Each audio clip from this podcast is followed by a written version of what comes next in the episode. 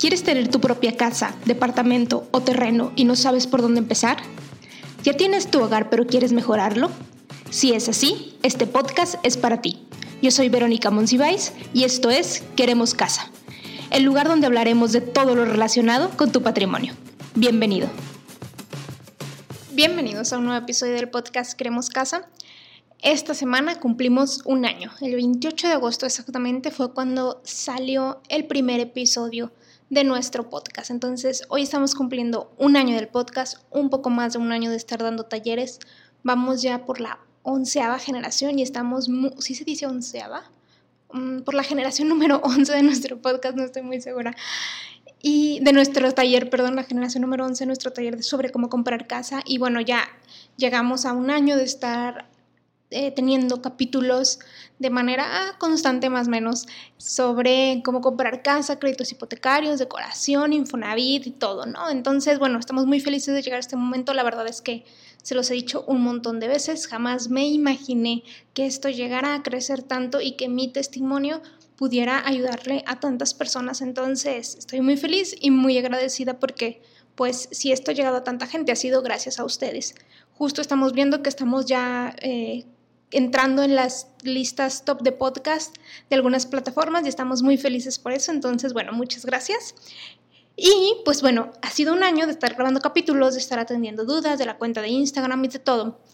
Y hay dudas que se repiten mucho, que me llegan muy seguido. Entonces, voy a tratar de contestar las, eh, las más comunes que se pueden contestar porque algunas sí son como muy específicas, pero voy a tratar de contestar esas que me hacen muy seguido y que, pudieran aplicar a lo mejor para todos, ¿no? Eh, y hay algunas que, bueno, sí, la respuesta será depende, ¿no? Entonces, bueno, nos vamos a arrancar con estas preguntas frecuentes el día de hoy, conmemorando que pues es un año y son esas dudas que nos han estado llegando en este año. Y bien, creo que la pregunta que más me hacen es una que ya he contestado incluso en mis Instagram Stories. Eh, seguramente ya he hablado de ello también en algún capítulo y es, Vero, ¿cómo me conviene comprar con banco o comprar con el Infonavit la casa? Y lamentablemente la respuesta a esto es depende. ¿Por qué? Porque depende eh, el sueldo que tengas, depende cuánto cuesta la casa que quieras comprar, depende tu historial crediticio, depende de tu nivel de ingresos, o sea, depende de muchas cosas. Entonces, eh, hay ciertos momentos en los que te conviene banco, o hay otros momentos en los que te conviene Infonavit, o hay momentos en los que te convienen los dos, o hay momentos en los que te conviene el banco usando a lo mejor el apoyo Infonavit. Entonces, hay como, depende de cada situación, es como te convendría. La realidad es que hoy con la nueva reforma del Infonavit y las nuevas tasas de, que, que ofrece el Infonavit dependiendo de tu sueldo, hay como más factores que comparar al momento de tomar la decisión. Oye, si eres Cofinavit, entonces te van a dar un 10.45 de este lado, más la del banco. Si te vas solo por el Infonavit, por tu sueldo, te va a tocar la tasa del 7%, ¿no? Por decir algo. Entonces depende de varios factores. Lamentablemente eh, no hay una respuesta así de siempre compren con banco, esa es la respuesta y sería un poco hasta incongruente de mi parte decirles eso sabiendo que yo compré casa. Las dos veces ha sido con Cofinavit. Entonces, más bien depende de la situación, de lo que tengan en cash, depende de varios factores. ¿Ok? Entonces, bueno, esa la tenía que mencionar porque es la de ley. La segunda pregunta que me hacen mucho es, ¿compro eh, casa o compro el terreno? ¿Qué me conviene más? Y aquí también es un tema de gustos, de tiempos, de situaciones en las que estés en la vida. Si, por ejemplo, eh, tú vives en Ciudad de México y yo te digo, lo que más te conviene es comprar un terreno, probablemente me la vayas a rayar. ¿Por qué? Porque a lo mejor en Ciudad de México no hay terrenos así como que sí, tú compra y ahí construye. Probablemente no es tu situación. Incluso acá en la zona metropolitana, en Nuevo León, en zona metropolitana, ya no hay tantos terrenos. Entonces, más bien depende de tu situación, de en dónde quieres comprar, eh, si tienes tiempo para eso. O sea, si dices, oye, yo compro ahorita porque en unos cinco años o en unos años eh, me pensaría mudar, entonces ahorita le quiero ir construyendo, ir abonándole. Ah, bueno, probablemente ese sea un camino para ti. Es que es una situación como la mía de, oye, me casé, quiero vivir en una casa, pues yo ya necesito la casa, ¿no? Entonces depende de cada quien y de sus tiempos. Probablemente construir te convenga más si quieres una casa muy a tu medida, muy a tu gusto, probablemente esa sea la solución para ti. Si tú no quieres batallar con que la construcción, el arquitecto y todo eso, pues probablemente te convenga más comprar. Es como que depende de los gustos de cada quien. A lo mejor si tú eres arquitecto y dices, es que yo ya le sé esas cosas, para mí no va a ser tan difícil, a lo mejor te conviene más construir. Entonces, como que depende de cada quien y, y es una respuesta muy difícil de, dar, porque cada quien tiene gustos y tiempos diferentes. Entonces, bueno, contemplando esto se los digo, yo en mi caso, ustedes saben, yo no he construido casa, yo las he comprado, pues, o sea, ya, ya estando construidas, no, no totalmente construidas, pero sí ya estando como en obra gris. Entonces, no les puedo dar un testimonio de alguien que ya haya construido, igual invitábamos a alguien que, esté construyendo, que haya construido para que nos platique, pero sí sé que es algo que no se da de la noche a la mañana, ¿no? Que sí se lleva sus años y, y que hay varios factores ahí que intervienen. Entonces, te digo, depende como de las prioridades y necesidades que cada quien tenga. La tercera pregunta que me hacen muchísimo también es, eh, oye, pero el Infonavit antes me prestaba, no sé, 800 mil pesos y acabo de entrar y ahora me presta la mitad o me presta menos. ¿Por qué? Pueden ser varios factores. Acuérdense que el Infonavit acaba de cambiar su, su reforma y sus requisitos y varias cosas. Entonces ahora toman más en cuenta el historial crediticio, o sea, toman en cuenta el historial crediticio realmente. Entonces puede ser que tu, historia, que tu crédito haya bajado porque tengas a lo mejor ahí un mal historial crediticio, una mala calificación en buro de crédito. Entonces eso influye mucho. La otra que puede ser que haya influido es que ahora dentro del puntaje del Infonavit eh, se toma en cuenta también cosas como tu patrón, ¿no? Las aportaciones que tu patrón hace, si las hace de manera puntual, si estás dado de alta como trabajador temporal o permanente, o que hayas cambiado de trabajo, que hayas dejado algún bimestre sin cotizar, todo eso te afecta. Entonces, típicamente en lo que yo he analizado han sido temas como de buró lo que ha ido afectando o que simplemente se dejó de trabajar, bajó el puntaje y ya simplemente ya no calificas, ¿no? Entonces, hay que tener cuidado con esas situaciones, pero típicamente lo que más he visto en, los, en estos últimos casos ha sido por temas de buró de crédito. Entonces, nada más hay que darle una revisada a ese tema para ver si es lo que realmente nos está afectando.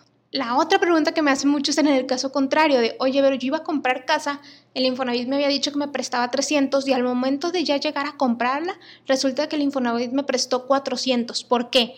¿Por qué de la noche a la mañana me prestó más? No es tanto así de la noche a la mañana. Típicamente cuando tú apartas una casa o cuando ya empiezas tu trámite, al momento en el que llegas a firmar, pasan unas dos, tres semanas, incluso a veces más. A mí me pasó que nos tardamos, la apartamos en febrero y firmamos marzo, abril, mayo, junio, firmamos cuatro meses después porque se atravesó el inicio de la pandemia, cerró todo, ya sabrán, ¿no? Entonces, en ese tiempo que pasa, sean tres semanas, dos semanas, un mes, lo que sea que se haya tardado porque la casa se esté construyendo todavía o algo así, sucede que se reflejan las aportaciones patronales. Acuérdense que tu patrón aporta de manera bimestral, pero el Infonavit tiene sus fechas de cuándo aporta, cuándo se refleja, cuándo te aparece y todo este rollo. Entonces, a lo mejor para cuando tú iniciaste tu trámite, todavía no se reflejaba la aportación patronal del último bimestre ya cuando lo fuiste a formalizar, ahora sí ya se, ya se reflejó y este es el motivo de esa diferencia. Entonces, a veces ahí termina saliendo como que un piquito de dinero que va sobrando. A nosotros nos pasó que nos terminaron regresando el enganche, que bueno, no el enganche, con lo que apartamos la casa terminó sobrando y nos lo regresaron. Entonces, nada más ahí no, no se asusten de, ay, ¿por qué me pasó esto? A lo mejor al inicio estaba mal. No, quiere decir seguramente que se está reflejando lo que en, en ese periodo se estuvo aportando, ¿ok?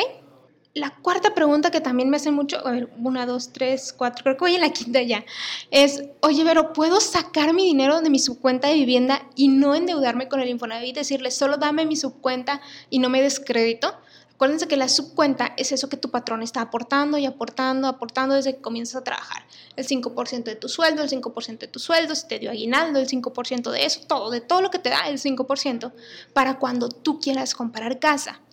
Pero eh, necesitas para usar ese dinero pues, adquirir un crédito Infonavit. Hasta el momento, hasta el día de hoy, hasta agosto 2021, necesitas adquirir un crédito Infonavit para sacar la cuenta de vivienda si por ahí les dicen, no, mira, yo te saco tu dinero de su cuenta de vivienda y no sé qué, y, yo me quedo con una comisión, eso es algo probablemente, bueno, más bien, seguramente es algo ilegal, algo bajo el agua, ya les he dicho que si alguien les dice algo así, pídanles que les pase, les pase la página del Infonavit donde se especifique ese trámite para ver que es algo real, porque realmente hoy en día no existe eso, que puedas sacar tu subcuenta de vivienda y eh, siendo tú un, que, no estás todavía en edad de pensión ni nada, sino que quieres sacar solo tu subcuenta de vivienda para eh, no sacar un crédito Infonavit, hoy en día no se puede.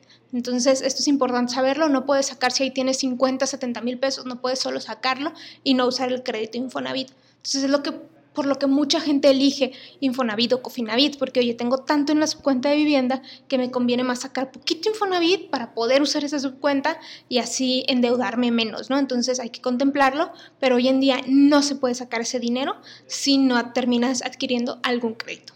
Otra pregunta que también me hacen es eh, referente a algo que les he explicado ya en video sobre el ISAI, que es el impuesto sobre la adquisición de inmuebles.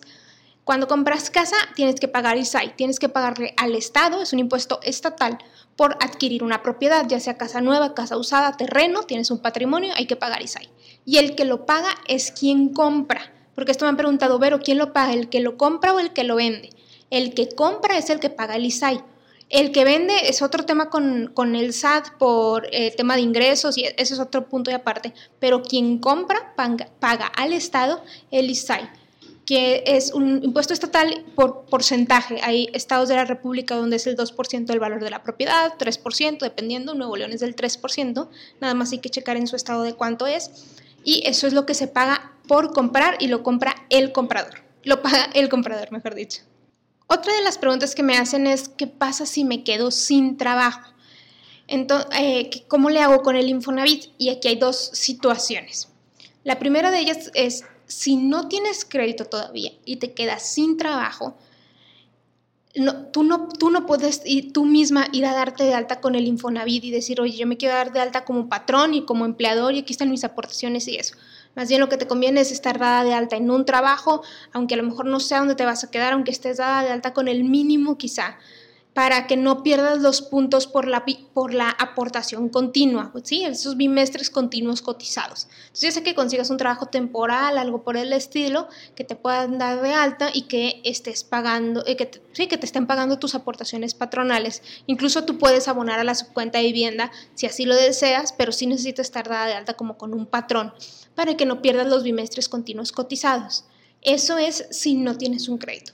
Si sí tienes un crédito, ahí la situación es diferente, porque ahí pues tú misma puedes abonar por tu cuenta en caso de que consigas un trabajo donde no te dan de alta o que hayas empezado a trabajar por tu cuenta o algo así, tú puedes abonar a tu crédito, porque ya es una deuda como tal, un crédito. Tú puedes abonar directamente en la página o en bancos, en establecimientos autorizados y también puedes hacer uso de los beneficios que tiene el Infonavit para temas de desempleo, como por ejemplo el Fondo de Protección de Pagos, las prórrogas que tiene, los convenios de pago. Tengo un capítulo específicamente de esto y bueno, ahí lo pueden checar eh, porque sí hay muchas alternativas con el Infonavit sobre para, cómo ir pagando para que los intereses no te terminen pues alcanzando o comiendo o haciendo que debas más de lo que te prestaron incluso. Entonces son dos situaciones. Si no tienes crédito, darte de alta en, en algún trabajo e incluso tú puedes aportar a tu subcuenta de vivienda o eh, seguir, eh, en caso de que tengas un crédito, seguir pagando por tu cuenta y usar, hacer uso del Fondo de Protección de Pagos, beneficios, prórrogas, convenios de pago y todo esto que el Infonavit hoy en día ofrece. Otra cosa que me preguntan es sobre los créditos en pesos y en vez salario mínimo.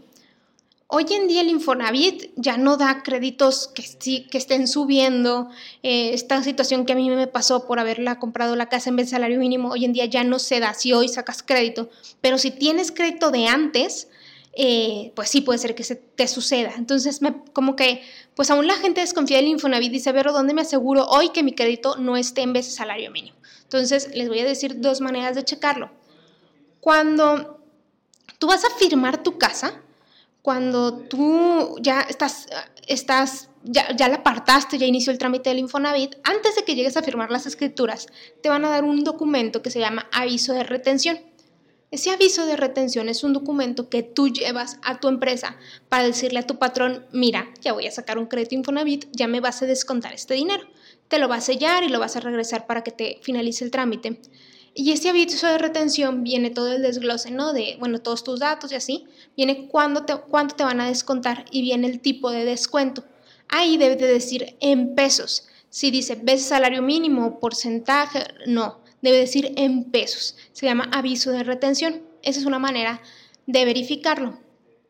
Eso es cuando ya tienes, este, o sea, cuando apenas vas a firmar, con eso ahí lo puedes asegurar en tu aviso de retención, debe decir en pesos. Mero abajito del lado izquierdo, si puedo como quieran en Instagram les dejo una foto para que lo puedan verificar.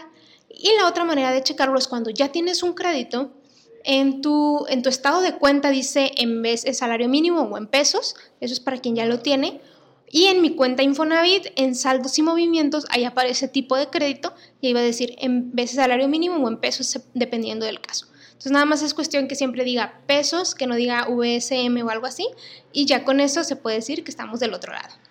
Y más que preguntas, eh, los dos siguientes puntos son comentarios que me han hecho, de oye Vero, menciona esto o explica de este tema. Y ahí les van dos. Hace poquito alguien me dijo, oye Vero, menciona que el crédito se puede sacar también de manera individual, que no necesitas estar casado, ¿no? Como en mi caso, que yo estoy casada. Y sí, o sea, definitivamente se puede sacar de manera individual. Yo, mi primer crédito fue individual y nuestro segundo crédito también fue individual, pero de él. El primer crédito fue mío y luego el segundo fue de él. Y es individual completamente, o sea, no en ningún momento hemos sacado crédito conyugal, todo ha sido aparte entiendo el punto ya, luego hablando con, la chica me decía, es que también es, hay un tema emocional de, oye, yo solita lo estoy haciendo, eh, es difícil, es complicado, eh, sí, debe ser difícil, yo no lo hice así, pero debe ser difícil y lo sé porque he estado dando consultorías a chicas y estoy muy feliz de eso porque justo acabo de conocer a dos chicas, o sea, en dos casos separados que las dos están sacando su casa de manera individual en diferentes estados de la República, de hecho, y que dicen, oye, yo solita me estoy haciendo mi patrimonio, y yo voy a abonar y pues no hay alguien como que que soporte o que apoye, si lo quieres llamar así, sino que yo sola estoy tomando esta decisión. Y realmente es súper admirable porque es una decisión que que mientras más te tardes en tomarla puede ser que más te cueste. Entonces, el llenarse de valentía y decir, oye, ya analicé, ya me informé, quiero hacer esto con conciencia y todo, realmente es algo muy, muy bueno. Entonces, sí se puede, no, no les voy a decir que es sencillo, así de, ay, con la feriecita que traes ahí en la bolsa, con el cambio, como le llamen, con eso completas una casa, pues no. Pero es algo que cada vez está sucediendo más y lo veo yo en Queremos Casa tanto en seguidores en Instagram como en Spotify, la gente que más nos escucha, la gente que más nos escribe, la gente que más nos sigue y la gente que más se inscribe a nuestros talleres son mujeres. He estado haciendo una estadística y de cada 10 participantes del grupo, típicamente 8 son mujeres. Y, las mujeres son las que luego jalan al hombre a que esté en la sesión, ¿no? Pero las más interesadas en el tema de, de esto, del dinero, de la casa, de cómo abonarle salientes de deudas y todo eso, somos las mujeres. Entonces, bueno, si se puede, es posible y ya hay casos así. Ya tengo casos así de gente que ya tomó el taller solita y compró casa ya. Entonces, de que se puede, se puede. es el primer tema del que me han dicho que platique. Y otro tema del que me han dicho que platique es el tema de los brokers hipotecarios. Mm, no he hablado de ello porque... Eh, ahí les va. Yo, como saben, la casa, pues las casas no las compramos a través de un broker. Fue yo solita haciendo los ejercicios, eh, el, peleándome con la constructora, oye, este crédito sí, este crédito no, a este hay que hacerle este ajuste, este monto no lo quiero, cámbiamelo así. Yo me aventé ese, ese rollo, ¿no? Y analicé y analicé y analicé. Con los brokers no me tocó trabajar en ningún momento y no me he atrevido a recomendar alguno porque simplemente porque yo no he trabajado con alguno, ¿no? Así de sencillo. No digo que sean buenos o que sean malos. Hay mucha gente que ha comprado su casa a través de broker y le ha ido muy bien. O sea, esa es la verdad. Le ha ido bien. Han dicho, oye, me consiguió un buen crédito, me consiguió una buena tasa, me consiguió un buen monto y me ha ido muy bien. Y qué bueno, o sea, creo que son una buena alternativa. Creo, creo que es mejor contratar un broker que ir tú a los bancos, definitivamente. O sea, ahí sí no. O sea, ir tú a los bancos a sacar con todos los bancos créditos y a ver cómo te da, que trabajarlo con un broker, creo que es mejor con un broker. Eh, hay constructoras que no te permiten llevar a un broker tú. Eh, por ejemplo, donde yo compré, en, donde yo compré, la constructora dice, tú no nos puedes traer el broker. Nosotros te hacemos los ejercicios con los bancos y ya tú eliges, pero no, no les puedes llevar un broker. No es un tema de política de la constructora, no está bien. Yo no estoy de acuerdo en que hagan eso, pero así funcionan algunas constructoras. Entonces, Eh, sí creo que es mejor un broker que ir directamente con los bancos, definitivamente. El, mi tema con los brokers es que yo lo veo así, la constructora te quiere vender la casa, ¿sí? Y como de lugar te la va a querer vender, no le va a importar si te da el mejor crédito o no. Y el broker te quiere vender el crédito. Lo que él te quiere vender es el crédito. Seguramente te va a presentar las mejores opciones porque lo que quiere es vender el crédito, pero aún así tú tienes que saber analizar. Y les voy a contar mi experiencia, no lo he contado en ningún capítulo todavía y no es nada de mal rollo ni, ni nada contra brokers. Ya haré algún capítulo de esto, ¿no? Eh, como les dije, las dos casas yo las compré sin broker, pero con la segunda casa intenté hacer una mejora de hipoteca. ¿Por qué? Pues porque cuando yo compré la casa, eh, me dieron la mejor tasa de interés que conseguimos fue 9 punto y algo, porque era antes eh, de que pasara todo esto, de que las tasas empezaron a bajar y todo esto que pasó, ¿no? Que a raíz de la pandemia se presentó. Entonces me dieron una tasa más o menos, ¿no? No era la tasa guau ni la mejor tasa, entonces era una tasa más o menos. Y dije, bueno, pues vamos a ver si puedo hacer una mejora de hipoteca, ¿no? O sea, si, si me conviene, ¿no? Entonces contraté, bueno, contacté a un broker, me mandó todos los ejercicios, de, la mejora de hipoteca, me dijo, oye, bueno, estas son las alternativas que te mandamos, aquí está, no sé qué, ah, bueno, gracias, ¿no? Y me dio varias, ¿no? Me dio como cinco opciones. De ahí me di cuenta, de ahí dije, ah, esto está bien, o sea, está mejor que la constructora típicamente porque la constructora te da dos opciones, si bien te va, algunas solo te dan una, que está mal. Algunas te dan como dos, máximo tres, pero típicamente te dan dos. Él me dio cinco opciones. Y dije, ah, muy bien. Y de aquí empiezo a analizar, ¿no? Entonces empecé a sumar, restar, oye, hay que pagar estos gastos de escrituración, gastos notariales, este, que si el avalúo, que si comisión por apertura, sumar, restar, a proyección y todo. Y dije, ninguno me conviene. Ningún crédito me conviene. Todos me terminan saliendo más caro que lo que tengo ahorita. ¿Por qué? Pues porque ya saben que yo tengo una estrategia de adelantarle a capital y todo, entonces yo ya yo debo menos, obviamente, de lo que debería de deber. Entonces regreso con el broker y le digo, oye, pásame, me faltan estos datos, ¿me pasas estos datos? Ah, no, sí, está bien, me paso los datos. Y, ya haciendo todos mis análisis así completos, completos, dije, oye, creo que de los cinco créditos que me estás ofreciendo, ninguno me conviene. Todos me salen más caros de lo que ahorita tengo. Eh, ¿Estoy bien? Porque pues obviamente hasta dudé de mí, dije, lo que me está ofreciendo no, o sea, ¿por qué me lo está ofreciendo si no? Y su respuesta fue, eh, sí, tienes razón, la verdad es que ninguno te conviene. Y ya le dije, ah, bueno, pues la neta, muchas gracias por tu honestidad, qué bueno que me lo dices, entonces, pues bueno, no, continuamos con el proceso porque no me conviene. Entonces, me, me, agradó mucho que fuera honesto conmigo, que me dijera, oye, la neta es que no te conviene, pero me llamó la atención que fue honesto hasta que yo se lo dije, ¿no? Hasta que yo hice mi análisis. No es nada en contra de él, o sea, realmente él estaba haciendo pues su trabajo, está bien, pero yo, o sea, solo yo iba a ver realmente más por mí que nadie más, no sé si me logro explicar, ¿no? Entonces, ya hice todo este análisis y todo y le dije, oye, no, ninguno me conviene, mira, aquí creo que hay una diferencia como de 10 mil pesos, en esta me voy a tres años más de deuda, y así, ¿no? Le hice todos los análisis, le dije, creo que no me conviene, y ya fue cuando me dijo eso. Entonces, agradecí su honestidad, agradecí que no dijera, no, sí, sí, claro que te conviene este a fuerza y, y no estás haciéndolo bien, no, no sé, algo, que me, que insistiera, no, me dijo, fue honesto, me dijo, creo que realmente ninguno te conviene y luego ya, este, eh, pues, pero les digo, fue eso hasta que yo hice el análisis. No fue mal plan, les digo, es más bien, si puedes contratar a un broker, creo que es una buena alternativa. Sí, solo sí, tú también sabes analizar los créditos, sumar, restar, proyectar, hacer la división, todo. Si sabes hacer eso, creo que eh, puedes tomar una muy buena decisión. Esta es mi experiencia con los brokers. Espero luego aventarme un capítulo completo de este tema para saber qué preguntar, que no es algo que vemos en el taller. Eh, pero eh, les digo, es de, es de, ayuda siempre y cuando se sepa analizar todo, todo el tema, ¿no?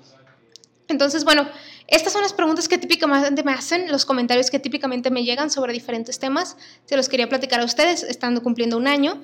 Y recuerden que esta semana tenemos el taller Cómo comprar casa, el taller para saber analizar todo de tablas de amortización, créditos, eh, Infonavit, cómo comprar la casa, presupuestos, montos, eh, precalificación, puntos, todo eso lo vemos en el taller. Este, esta semana se da, este sábado, y está en, tiene 100 pesos de descuento porque estamos en el mes del aniversario. Entonces, bueno, si quieren el taller, pueden irse a inscribir a través de nuestra liga de Instagram, en el perfil de, de Instagram, pueden inscribirse ahí mismo, dejan sus datos, se inscriben y listo.